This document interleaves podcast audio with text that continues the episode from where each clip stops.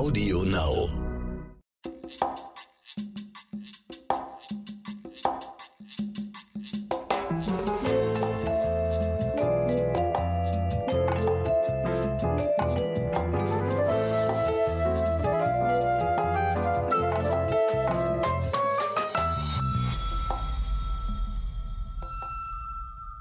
Hallo, liebe Podcast-Freunde, herzlich willkommen zu einer neuen Folge Crime and the City. Wir hoffen, ihr habt die letzten zwei Wochen gut überstanden und äh, seid noch nicht so ganz so schlimm im Herbstblues.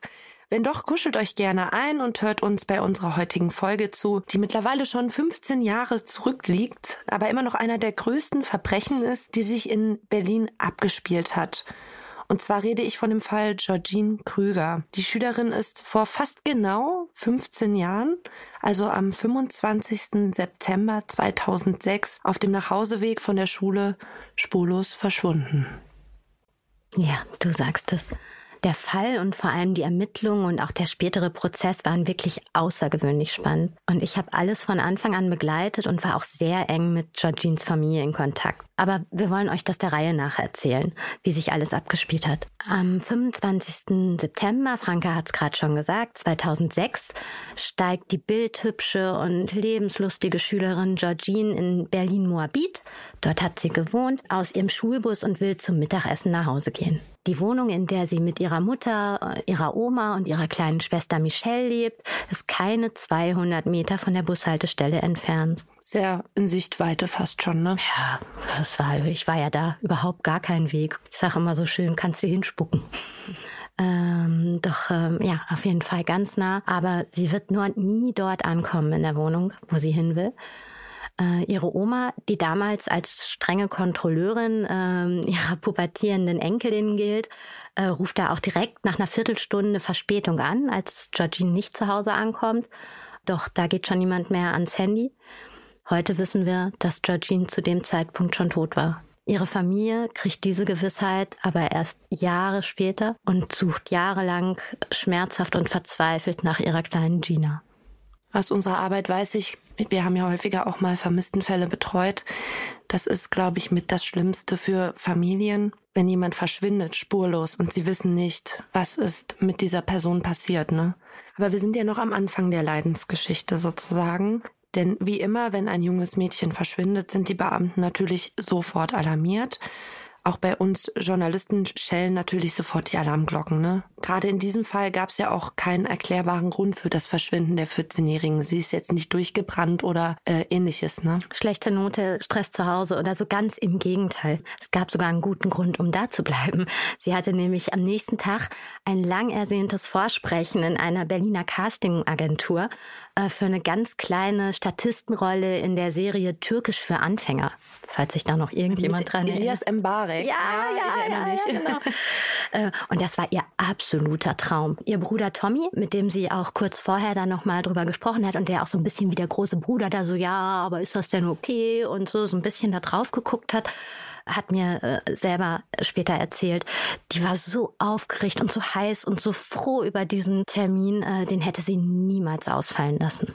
Mhm. Und dann geht's ja auch immer relativ schnell los, wenn sowas, dass sie von alleine weggelaufen ist, schnell ausgeschlossen werden kann geht es ja ziemlich schnell auch mit umfangreichen Suchmaßnahmen weiter. Hat die Polizei ja dann auch gemacht. Spürhunde haben die ganze Gegend abgelaufen. Mhm. Es wurden über 300 Keller, Gebäude und Dachböden begangen, um zu gucken, ist sie da irgendwo? Man hat Müll durchwühlt in der Nachbarschaft, man hat Suchplakate überall aufgeklebt sogar Lautsprecherwagen sind da irgendwie durch die Nachbarschaft gefahren und haben ähm, Durchsagen, Alarm. wie früher beim Blutspenden, so heute Blut, falls du dich noch erinnerst oder so, ne? mhm. ne? Also haben wirklich richtig gesucht wird und so, ja. Da kommt es ja auch immer auf Zeit an, ne? Also es muss schnell gehen.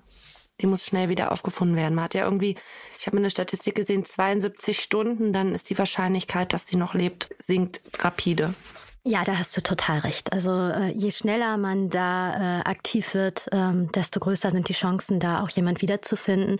Und ich war bei diesen Suchmaßnahmen, du hast sie gerade schon beschrieben, die waren wirklich fett damals. Und ich war auch vor Ort. Also es waren mhm. wirklich viele Beamte, viele Hunde, die Straßen waren voll, es wurden Flyer verteilt. Und äh, leider muss man mit heutigem Wissen aber sagen, nicht immer hilft viel auch viel, ne? Beziehungsweise hat alles nichts genützt. Also es wurden sogar auch 150 polizeibekannte Sexualstraftäter ziemlich schnell überprüft und alles ohne Ergebnis. Das heißt, man hat damals nichts gefunden, keine Spuren, keine Verdächtigen und Georgine war und blieb verschwunden. Für die Familie sicherlich der absolute Horror, oder? Ja, das kannst du laut sagen. Das war wirklich der ultimative Horror. Also vor allen Dingen für ihre Mama Wessner. Ich habe die Frau damals auch sehr bewundert, weil sie nicht äh, an der ganzen Situation zerbrochen ist. Allerdings hat das Ganze natürlich auch ganz deutliche Spuren hinterlassen. Also als Mutter hoffst du, glaube ich, bis zum Schluss, dass dein Kind nur weggelaufen ist und eines Tages wieder vor der Tür steht. Äh, und so war das natürlich bei Georgines Mama auch. Also sie hat jahrelang geglaubt, dass ihre Gina zurückkommt manchmal, das war besonders traurig oder bedrückend, dann hat sie auch zu mir so Sachen gesagt wie, Samina, wenn die Gina einfach nur nach Hause kommen würde, ich wäre ihr nicht sauer, das würde ich ihr so gerne sagen. Sie soll einfach nach Hause kommen. Das war dann wirklich, also stand ich dann auch mal da und wusste nicht, was ich sagen sollte. Georgines Mama hat damals nämlich äh, sich ein bisschen an die Theorie geklammert. Äh, der große Traum der 14-Jährigen oder war ja Bollywood auch oder auch Fernsehen berühmt werden und so. Und sie hat ja furchtbar gerne Bollywood-Filme geguckt und dazu getanzt. Und damals gab es so eine Bollywood World Tour, so ein Ensemble, das um die Welt getourt ist. Die waren dann auch in Berlin. Und da hat die Mutti irgendwie immer noch die Hoffnung gehabt, sie sei abgehauen, um mit denen durch die Welt zu touren. War natürlich nicht so. Ne? Georgine hatte ja auch Geschwister. Wie waren das für sie? Ja, auch für äh, Georgines kleine Schwester äh, Michelle hatte das Ganze fatale Folgen. Sie wurde ab dem Tag, wo ihre große Schwester verschwunden ist, natürlich komplett überbehütet und durfte keinen Schritt mehr alleine machen. Verständlich. Ja, aber natürlich auch trotzdem traurig und für ein, junges Mädchen, ein Teenager, äh, auch sehr, sehr belastend. Aber äh, egal, also sie ist heute wirklich eine coole junge Frau geworden. So ein kleiner Techie. Ich treffe sie manchmal noch, weil äh, ja, wir haben einfach viel miteinander gedreht und so eine jahrelange Begleitung, die schweißt dann doch irgendwie zusammen. Also wir gehen heute auch noch mal einen Kaffee trinken. Hat Katzen, interessiert sich für Grünpflanzen. Coole Frau. Ja. Aber wie ging es denn dann weiter? Wir halten mal fest, es gab diese mega Suchmaßnahmen und Ermittlungen, die haben aber alles nichts ergeben. Und eigentlich steht man ja bei Null. Über 300 Hinweise gehen auch nach und nach über die Jahre ein. Und die müssen ja auch alle nachgearbeitet werden. Also es gab ja dann bestimmt eine Soko bei der Polizei, eine Sonderkommission, die eingerichtet wurde. Aber die Schlüsselfigur in diesem Fall ist ja dann auch tatsächlich einer eigentlich. Und das ist ein besonders hartnäckiger Ermittler. Ähm, kannst ja. du mal so ein bisschen was über ihn erzählen? Ja, das ist so ein bisschen, äh, ist ein toller Mann. ein bisschen der Held der Geschichte auch. Also wir reden hier von Thomas Ruf. Das ist ein Kriminal Kriminalhauptkommissar der sechsten Mordkommission Berlins. Und ich würde wirklich sagen, also ohne Thomas Ruf und seine absolute Hartnäckigkeit äh, hätten wir äh, heute, wäre der Mörder heute noch nicht gefunden worden und ähm, wäre wahrscheinlich, er würde immer noch frei rumlaufen. Ja, ist ja immer einer meiner Lieblingsthemen, ne? Cold Cases, ähm, so ein Ermittler, der einfach nicht nur locker lässt und den Fall dann immer wieder aus dem Stapel zieht und sagt, ey, nee, ich muss da noch mal ran. Was hat denn am Ende den Ausschlag gegeben, dass er den Verdächtigen festmachen konnte? Weil unsere Geschichte ist ja eigentlich in dem Sinne spannend, dass man wirklich die Polizeiarbeit da, die war ja ganz, ganz besonders, ne? Ja, die Polizeiarbeit ist das, äh, das Spannendste eigentlich in dieser Nummer. Ausschlaggebend war, der Täter war in diesem Fall natürlich kein unbeschriebenes Blatt. Und er war auch nicht besonders clever, das muss man auch sagen. Er hat in seiner Vergangenheit häufiger schon mal Frauen und Mädchen nachgestellt. Das heißt, er war auch schon vorbestraft? War er einer von den Männern, die überprüft wurden? Nein, das eben ah, okay. nicht, mhm. weil äh, auffällig ist er tatsächlich erst nach dem Fall Georgine geworden. Also das war so ein bisschen der Auftakt quasi. Und natürlich hatte davor, wie gesagt, schon Frauen und Mädchen sich oft unangemessen ihm gegenüber verhalten, aber es kam auf jeden Fall nichts zur Anzeige. Aber 2011 kam es zu einer versuchten Vergewaltigung eines Mädchens, äh, das auch beim Täter in der Straße gelebt hatte, in einer betreuten WG damals und äh, der auch äh, immer wieder nachgestellt, sie äh, verbal belästigt hat. Und dieser Vorfall hat sich dann im Keller ereignet. Und zwar genau in dem Keller, in dem später auch Georgine ums Leben gekommen ist. Das damalige Opfer, sie heißt Nicole. Ich habe damals mit ihr gedreht und sie hat mir geschildert, was Ali K. ihr antun wollte. Er hat auch sie in seinen Keller gelockt. Ähm, angeblich wollte er ihr damals ein Handy schenken oder sowas und dann versucht sie zu vergewaltigen. Da würde ich mal sagen, das war ganz, ganz, ganz kurz vor knapp. Im Prinzip hätte sie sein nächstes Opfer werden können. Ähm, der Täter bekommt dann 2011, wir sind ja immer noch im Jahr 2011, Nicole zeigt ihn an und der Täter bekommt 2011 dann für diese versuchte Vergewaltigung ein Jahr und acht Monate auf Bewährung. Da wird er also das erste Mal auch strafrechtlich erfasst. Nach Georgine, aber da ist Georgine schon länger verschwunden, ne? Ja, mhm. genau. Und leider vergehen sogar fünf weitere Jahre, bis endlich diese Verbindung zwischen dem Fall Georgine und dieser versuchten Vergewaltigung 2011 äh, hergestellt wird. Das wollte ich eigentlich auch erst gar nicht glauben. Aber man ist ihm ja dann auf die Schliche gekommen. Und zwar hat ähm, der Kriminalhauptkommissar Ruf die Zeugenliste dann, ähm, ich hatte ja eben schon erzählt, er ist immer wieder alles durchgegangen und hat die dann erneut abgeglichen und da sind ihm Parallelen zwischen ähm, der Vorgehensweise der Taten und auch die räumliche Nähe aufgefallen. Und als dann auch noch die Funkzellenauswertung, seine Handydaten, weil man guckt ja dann von wo aus, hm. hat sich das Handy ins Netz eingeloggt und dadurch kann man feststellen, wo sich eine Person zu einem bestimmten Zeitraum aus, aufgehalten hat. Und das hat auch noch gepasst. Und da war sich Ruf dann relativ sicher, dass man den Mörder von Georgine vor sich hat, ne? Und ähm, dann ging es ja auch schnell weiter. Die Ermittler haben sich zu einem wirklich leinwandmäßigem Vorgehen entschlossen. Das sage ich so, weil das wirklich wie im Film ist. Also das ist wirklich Krimi-Stoff. Ähm, man hat verdeckte Ermittler auf den Verdächtigen angesetzt. Also Leute, die sich in sein Privatleben einschleusen. Warum denn diese außergewöhnlichen Maßnahmen? Spannend, oder? Absolut, ja. Das ist auch wirklich, äh, solchen Fall habe ich auch noch nie vorher erlebt. Aber naja, auf jeden Fall hatte das äh, zum einen mit der verstrichenen Zeit zu tun, ähm, weil die Tat lag ja schon über zehn Jahre oder zehn Jahre zurück. Da findet man keine Spuren wie DNA oder sowas mehr. Und natürlich auch mit der Dringlichkeit, weil, und jetzt wird's wirklich auch es wird immer leinwandmäßiger, jetzt wird's richtig gut. Mhm. Der Täter, Ali K., lebte nur wenige Häuser von Georgine entfernt, in derselben Straße wie die 14-Jährige. Die muss auf ihrem Nachhauseweg, und wir haben euch gerade gesagt, dass das keine 200 Meter war, wirklich, die hat diese 200 Meter einfach nicht mehr geschafft, weil der Nachbar dazwischen kam. Das ist heftig. Aber was ich mich frage, die Spürhunde und die Polizeibeamten, hätten sie die da nicht finden müssen? Es wurden doch angeblich so viel äh, Keller auch durchsucht. Da hätte man sie doch eigentlich finden müssen, oder? Naja, und in dem einen Keller, wissen wir heute, lag sie ja noch zwei Tage. Also es ist wirklich eine sehr gute Frage. Angeblich waren sogar Spürhunde im Keller, in dem die Leiche gelegen hatte. Aber sie haben halt nicht angeschlagen. Ich selbst war übrigens Jahre später auch in dem Keller sehr gruselig. Und war der groß? Nein, der war nicht groß, nein. Mhm. Überschaubar, normaler Kellerraum. Gott, ich bin so schlecht im Schätzen, lass mich mal lügen. Fünf Quadratmeter. Mhm. Und auch in den Mülltonnen, die dummerweise auch direkt äh, am Morgen der Suchmaßnahmen äh, geleert wurden, wurde nichts gefunden.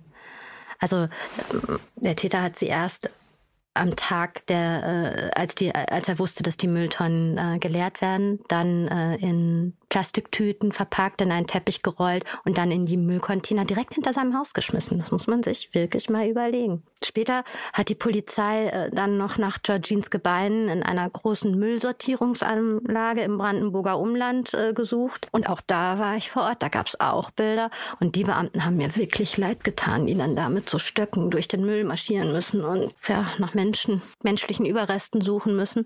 Aber auch da wurden keine Überreste mehr gefunden. Wenn die verdeckten Ermittler im Endeffekt dann Ali K. nicht ein Geständnis entlockt hätten, wäre er ja vielleicht heute immer noch frei, weil alles beruht hier auf Indizien. Man hatte keine Leiche und wer weiß, ob er dann nicht weiter Mädchen belästigt hätte.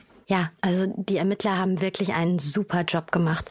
Auch wenn der Verdächtige wie in diesem Fall mit weniger Intelligenz gesegnet ist, und das ist er wirklich, muss man ihm doch erstmal dazu bekommen, einen Mord zuzugeben. Also ich würde damit nicht so einfach prahlen. Man hat ja auch gleich mehrere auf ihn angesetzt, ne? Also zwei Männer und eine Frau. Und die haben sich ja richtig an Ali K. rangesneakt. Also haben sich ja wirklich in sein Leben quasi reingebracht und äh, waren ja auch relativ schnell erfolgreich. Also im Juni 2017 wurden sie das erste Mal aktiv und bereits im Dezember hat Ali K. ja schon denen so vertraut, dass er denen alles erzählt hat und äh, da klickten ja auch schon die Handschellen, ne? Ja, also die männlichen VEs Hakan und Kara und auch VE Susi haben ganze Arbeit geleistet. Erst hat Hakan sich eine Wohnung in der gleichen Straße wie Alika genommen und dann seinen Cousin Kara vorgestellt. Hakan ist so als Geschäftsmann aus Frankfurt aufgetreten, der hier irgendwie Putzmittel in Berlin verkaufen wollte. Mm, das Geld schien locker bei ihm zu sitzen. Er ist teure Autos gefahren, hat sich spendabel gegenüber Alika gegeben äh, und es dauerte also nur wenige Wochen, bis äh, unser Täter die beiden kennen und auch, man kann eigentlich sagen, auch lieben gelernt hat. Fast wie so eine Honigfalle, ne? Die verdeckten Ermittler haben sich als äh, besonders offene, attraktive, wie ich habe Geld, ich lade dich ein. Ja, aber ich habe es ja auch gerade schon gesagt, unser Täter hier ist wirklich äh, mit sehr wenig Intelligenz. Also der ist da auch volles Fund reinmarschiert in die Falle, das muss man schon sagen. Ähm, er war sofort hin und weg von den neuen, wohlhabenden, tollen Männerfreunden. Die haben ihn Autos, äh, teure, riesige Autos fahren lassen, die, die hätte er sonst nicht mal putzen dürfen, höchstwahrscheinlich. Mhm. und auf einmal durfte er die fahren und überführen, sogar teilweise. Die haben ihn ständig eingeladen, auch in so Geschichten wie ins Bordell. Hier im Artemis war man häufig zusammen. Und ähm, dafür hätte äh, der Täter selber ja überhaupt keine Kohle gehabt. Mhm. Und dann haben sie ihm irgendwann sogar einen gut bezahlten Job in Aussicht gestellt. Also das waren alle so Sachen, da ist er richtig drauf abgegangen. Ne? Alikas äh, Frau Melek äh, soll dann Hakans deutscher Freundin Susi ähm, beibringen, türkisch zu kochen. Und so kommt man schließlich, äh, kommen, kommen sich schließlich auch die beiden Familien näher. Und irgendwann war es dann wirklich so, dass die VEs bei Alika ein- und ausgegangen sind. Also wie du siehst, war die Legende wirklich ziemlich gut durchdacht und hat einwandfrei gegriffen. Mhm. Hört sich absolut abgefahren an. Ich finde ja die Arbeit von VEs, verdeckten Ermittlern, eh super spannend, ne? Also so eine andere Persönlichkeit annehmen. Ich meine, klar, die müssen sich dann auch echt mit schlimmen Menschen rumtreiben und ist auch nicht ungefährlich. Aber äh, bei ihm scheint das ja echt gut funktioniert zu haben. Die haben ihn ganz gut angefüttert, oder? Ja, aber mit dieser Argumentation sind dann natürlich Alice Kars Anwälte äh, später im Prozess auch mit um die Ecke gekommen, ne? Also, und er selber hat behauptet, er hätte die VEs nur angelogen, äh, um sie dann hinterher an die Polizei auszuliefern. Ne, echt jetzt? Sein Ernst? also, wie angelogen, um sie hinterher der Polizei auszuliefern, das verstehe ich nicht ganz. Ja, da kommen wir ja jetzt gleich zu, mhm. wie er geknackt wurde, ne? Also, mhm. Äh, und also die Ermittler haben da wirklich auf Hochtouren ihren Job gemacht und auch wirklich auf ganz hohem Niveau. Äh, sie haben immer weiter, immer wieder versucht, so kleine Einwürfe über Georgine äh, und ihr Verschwinden einzustreuen. Und auch in Sachen Öffentlichkeitsarbeit der Polizei war das auch ein Musterbeispiel. Da ist man sehr gezielt vorgegangen. Ähm, mal wurde ein erneuter Zeugenaufruf gestreut, mal wurde ein, ein Special der Aktenzeichen äh, XY Fernsehsendung ähm, zum Thema vermisste Kinder ausgestrahlt. Und ähm, da lief das dann sogar so ab, dass das gemeinsam geschaut wurde. Also das haben die äh, verdeckten Ermittler dann sogar so arrangiert, dass man dann an dem Abend zufällig zusammen zum Essen verabredet war, der Fernseher lief und dann muss das so abgelaufen sein, hey, guck mal hier, die Kleine, hat die nicht mal hier in der Nachbarschaft gewohnt und so, wurde der Fernseher laut gestellt und man hat den Fall Georgine sich da wirklich wirklich dann gemeinschaftlich äh, vom Fernseher angeschaut. Und das alles geplant, ne? Damit man wieder darauf kommen kann, ohne dass er was merkt. Ohne dass man immer hier, übrigens, lass uns doch noch mal über Georgine reden. Mhm. Oder so. Das wäre ja ein bisschen plump, sagen mhm. wir es mal so. Also es war schon wirklich gut eingeflochten. Mhm. Immer die kleinen Spitzen, die da, ähm, die da gestreut wurden. Und es gab natürlich auch eine Reaktion seitens Ali Kars dann immer. Ne? Also die äh, VEs haben hinterher gesagt, er hat grundsätzlich ähm, ganz äh, nervös nervös und irgendwie aufgekratzt, angefasst reagiert, wenn die Sprache auf Jardine kam. Aber das hat natürlich nicht gereicht, um ihm da irgendwas nachzuweisen. Mhm. Den Durchbruch liefert dann am Ende ja wieder das liebe Geld. Die verdeckten Ermittler locken Ali K. mit einem ziemlich unmoralischen Angebot, was er aber absolut gerne annimmt. Angeblich muss ähm, der verdeckte Ermittler Kara, der ja der Cousin von dem Hakan ist, der der reiche Geschäftsmann ist, ähm, eine Freundin, die ihn wegen eines Mordes belasten kann, loswerden. Also die gehen da auch voll aufs Ganze, erzählen Alika hier, ich habe auch mal jemanden umgelegt. Ähm, der setzt dann ein Kopfgeld von 150.000 Euro aus und fragt Alika, ob der jemanden kenne, der so einen Job machen könnte. Also hört sich für mich auch an, als wenn die Umgebung da so ist, dass es da nicht ungewöhnlich ist. Also gibt es da viel Kriminalität? Markus, als Zwischenfrage? Eigentlich nicht. Das hat mhm. mich auch etwas, äh, äh, also, aber das passt wieder zu der Intelligenzstufe, von der ich erzählt habe. Also Ali K. hat anscheinend völlig die Bodenhaftung verloren durch den teuren Autositz, in den er sich sitzen durfte oder mhm. so. Der hat überhaupt nicht mehr gedacht. Also jeder von uns denkt ja eigentlich, also wenn du mich jetzt fragen würdest, sag mal, weißt du, ich wurde einmal gefragt, ob ich weiß, wo man eine Waffe kaufen kann. Und das hat mich auch schon sehr, da habe ich dann auch so, äh, äh. Mhm. das hat mich schon überrascht. Aber ich bin noch nie gefragt worden, ob ich weiß, jemand kenne, der jemand anders aus dem Weg räumen kann oder so. Tatsächlich habe ich mal einen Dreh gehabt mit jemandem, der sich da ganz gut auskannte und äh, mir erzählt hat, wie teuer so ein, ähm, also man kann die tatsächlich mieten, Auftragskiller. Und der wusste auch genau, wie es geht. Der hat mir das dann erzählt, aber das werde ich natürlich jetzt hier nicht erzählen. Äh, wir bleiben mal wieder bei der Geschichte. Ich hatte ja gerade gesagt, sie hatten ihn gefragt, ob äh, er jemand kennt. Äh, ist Ali K. denn darauf eingegangen? Na klar. Mhm. Da zögert unser notorisch klammer Ali natürlich nicht lange und bringt sofort sich selbst ins Spiel. Ne? them. Und dann passiert genau das. Man traut ihm die Tat dann doch nicht so richtig zu. Also jetzt läuft wieder ab wie im Bilderbuch. Er hat ihn so ein bisschen gefoppt und belächelt. Und äh, um das dann aber zu untermauern, doch, doch, ich habe schon mal jemand getötet, geht Alika dann schließlich ins Detail und berichtet dem verdeckten Ermittler Kara auf einer Autofahrt, äh, die auch extra natürlich deswegen inszeniert wurde, um wirklich auch im Auto, wissen wir alle, hast du viel Zeit, kannst viel reden ja. und so. Und Man ist da auf den Stolz von ihm gegangen, ne? Kriegst du eh nicht hin, den Mord. Mhm. Es geht, ja, ein bisschen auch so. Es geht auf jeden Fall nach Frankfurt und ähm, äh, Ali K. erzählt äh, Kara detailliert von dem Mord an Georgine. Und zwar so detailliert, dass man ihm nachher eindeutiges Täterwissen zuschreiben und ihn deswegen auch wirklich verurteilen kann. Er hat äh, seinem Kumpel erzählt, äh, wie er die Schülerin erst in den Keller gelockt hat, wie sie ihm tragen helfen sollte.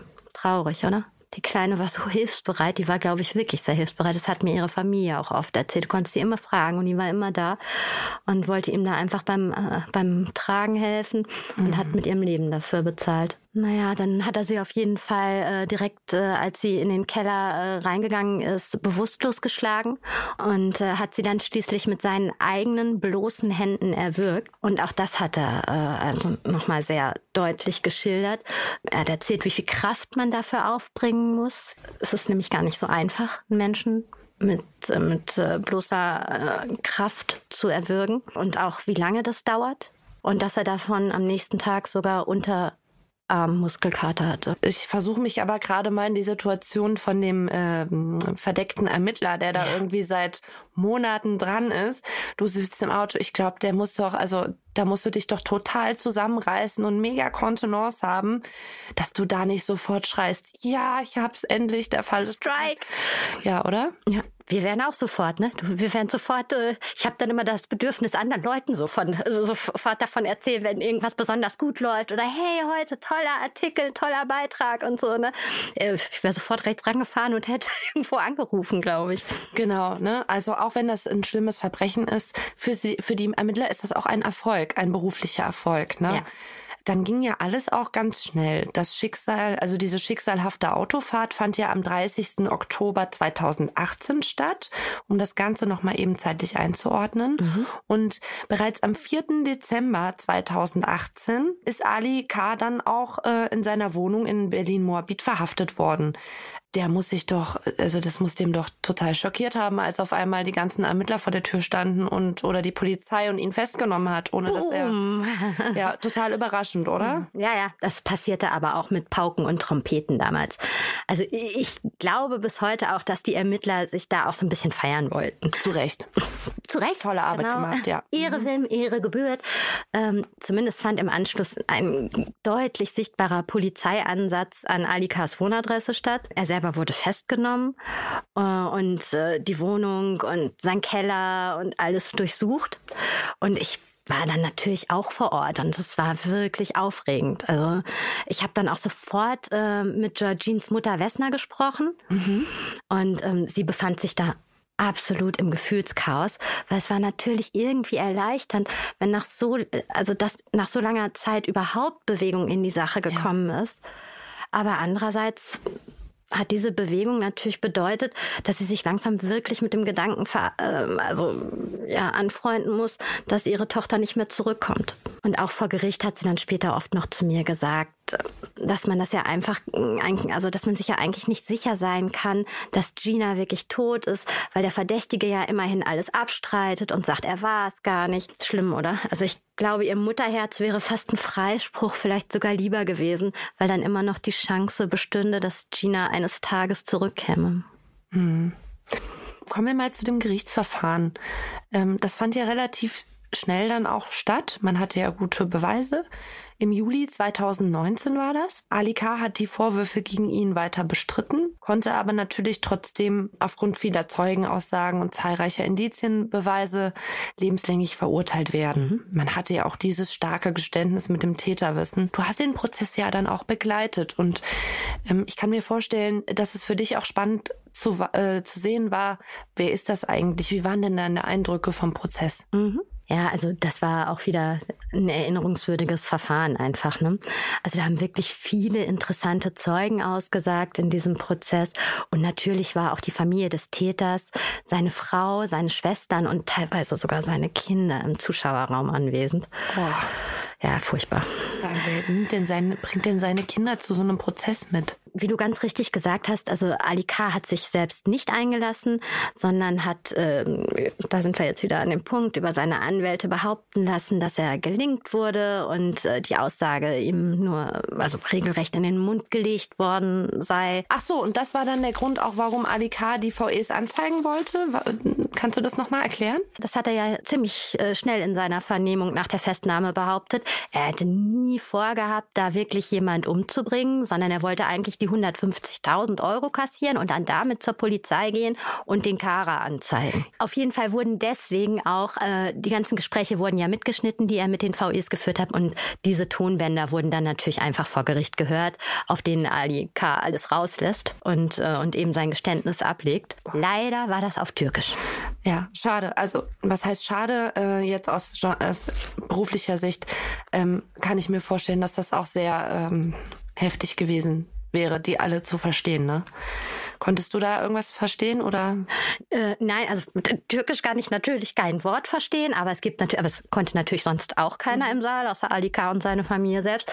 Also es gab da eine Dolmetscherin, mhm. aber das wird dann sofort anstrengend, wenn das noch in so einer Türkisch ist auch noch so eine schwierige Sprache und so. Also ich konnte da wirklich nur sehr schwer folgen. War wirklich eine anstrengende Prozessbeobachtung dann auch. Aber auch die VEs äh, mussten ja vor Gericht aussagen und oder haben ausgesagt und äh, allerdings per Video und unter Ausschluss der Öffentlichkeit, weil die müssen ja auch zukünftig weiter VE sein und ihrem Job nachgehen können. Und wenn ihre Gesichter natürlich überall bekannt und verbrannt sind, dann funktioniert das nicht mehr aber ich konnte äh, sie auf Videosequenzen äh, sehen. Und äh, der VE Kara zum Beispiel, also der Superheld, der hinterher das Geständnis auch entlockt hat, äh, der sieht so ein bisschen aus wie ein türkischer Meister Propper. Na, er hat ja auch sauber abgeliefert, ne? Das kann man schon so das sagen. Das war mal ein Flachwitz hier.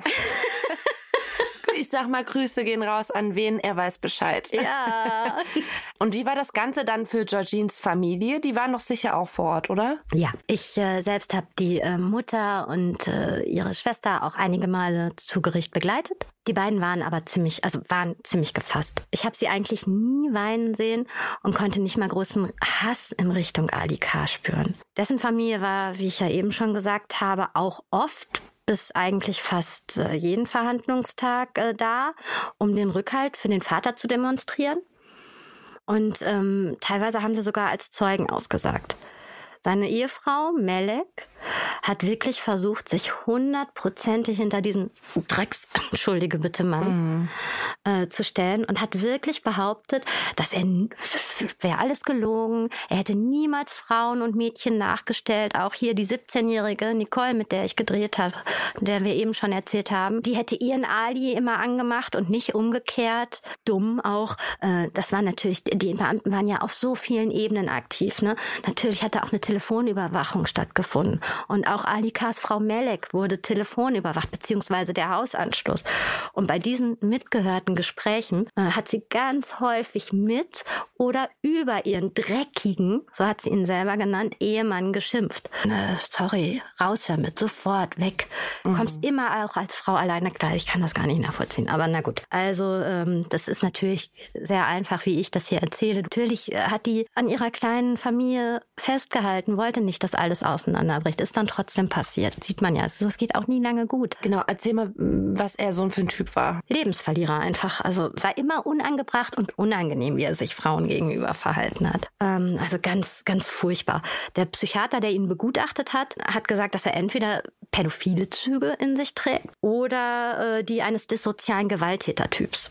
Wenn das dann der Fall ist, dann hat er die Taten äh, begangen, um Macht und Dominanz auszuüben. Er sah auch überhaupt nicht, also äh, null gefährlich aus oder so. Er, er, hat ganz viel gelacht, auch hat ganz viel mit seiner Familie sich zugewunken, sich äh, so. Also Reue hat man nicht gesehen. Äh, na, also ich glaube ja auch wirklich, dass der ich weiß gar nicht, also ich, ich, ich weiß es nicht, aber ich glaube, dass die Familie bis heute glaubt, dass der das nicht war. Mhm. Er wurde nach sieben Monaten Prozess dann im März 2020 zu einer lebenslangen Freiheitsstrafe verurteilt, die mittlerweile ja auch rechtskräftig ist. Ja.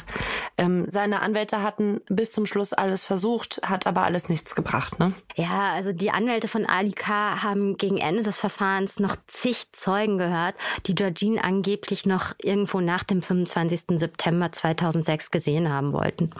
Außerdem haben sie natürlich auch direkt Revision eingelegt gegen das Urteil, äh, die allerdings äh, Ende des Jahres äh, vom Bundesgerichtshof verworfen wurde. Revision wahrscheinlich wegen der Arbeit der verdeckten Ermittler, kann ich mir vorstellen. Also Revision ganz kurz für Leute, die es vielleicht nicht wissen, ähm, in Berufung kann man gehen, wenn man das Urteil unverhältnismäßig findet. Revision wird bei Verfahrensfehlern gemacht. Ich wollte gerade sagen, es ging ne? hier auch um Formfehler einfach. Um Formfehler, okay. Ja. Ähm, eine Frage habe ich aber noch. Du sagst, es wurden Zeugen gehört, äh, die Georgine noch irgendwo gesehen haben. Das heißt, Georgines Gebeine sind bis heute nicht auffindbar gewesen? Nein, wie ich ja gesagt habe. Also man hat alles versucht, aber dadurch, dass sie halt äh, vom Täter in den Müllcontainer, in den Hausmüllcontainer geschmissen wurde, der am gleichen Tag dann noch äh, abgeholt wurde und zur Mülldeponie gefahren, ist sie nie gefunden worden. Das ist bitter. Haben die Eltern denn ein Grab für Georgine äh, trotzdem bekommen? Nein, aber äh, weil sie es nicht wollten. Okay. Also, ähm, wie ich gesagt habe, sie haben diese Trauerecke in ihrer Wohnung und einen Schrein. Wessner hat mir gesagt, sie muss nichts, nicht irgendwelche Erde irgendwo betrauern. Sie ist sowieso lieber bei sich äh, zu Hause und ähm, geht da ruhig in sich und äh, denkt an ihre Tochter. Und das tut sie sehr viel aber, äh, aber sie muss nicht an irgendein anonymes Grab, wo dann eh nichts mehr von Georgine mhm. wäre. Haben Sie denn mittlerweile mit dem Fall gut abgeschlossen? Du bist ja immer noch mit ihnen in Kontakt. Äh, ich kann auf jeden Fall sagen, dass äh, das Ende des Prozesses und auch die Verurteilung von Ali K. für Georgines Mutter Wessner eine große Bedeutung gehabt äh, hat. Äh, das hat sie mir auch selber gesagt. Also sie wollte endlich irgendwann auch mal abschließen. Nicht mehr ins Gericht, nicht mehr ständig äh, auch mit Medien sich auseinandersetzen, sondern einfach da auch mal einen Schlusspunkt reinbringen. Allerdings sagt sie auch bis zum Schluss und bis heute immer noch so Sachen. Er hat es aber nicht zugegeben. Es könnte sein, dass Gina immer noch lebt und, und ich glaube, es hat sie sich einfach so, oder ich glaube, das wünscht sie sich einfach so sehnlich, dass äh, ich glaube, ein Funken Hoffnung immer noch in ihr glimmt. Naja, dann würde ich sagen, wir verabschieden uns mal für heute und wünschen euch noch einen sehr schönen Freitag. geht gerne auf Crime and City Berlin äh, auf Instagram. Da werden wir natürlich auch wieder zu diesem zu dieser Folge ein paar Fotos und Videos posten. Auch mal ein Foto von Georgine. Äh, wir haben da ja einige, ne? Natürlich, ja. Es gibt ganz viel. Also von Georgine gibt es natürlich unzählige Fotos und äh, ich äh, zeige euch auch noch mal ein paar von mir äh, vor Gericht mhm. äh, mit den Angehörigen und so könnt ihr euch angucken. Genau. Und dann würden wir sagen, bis in zwei Wochen. Ja, macht's gut, ihr Lieben. Tschüss. Tschüss.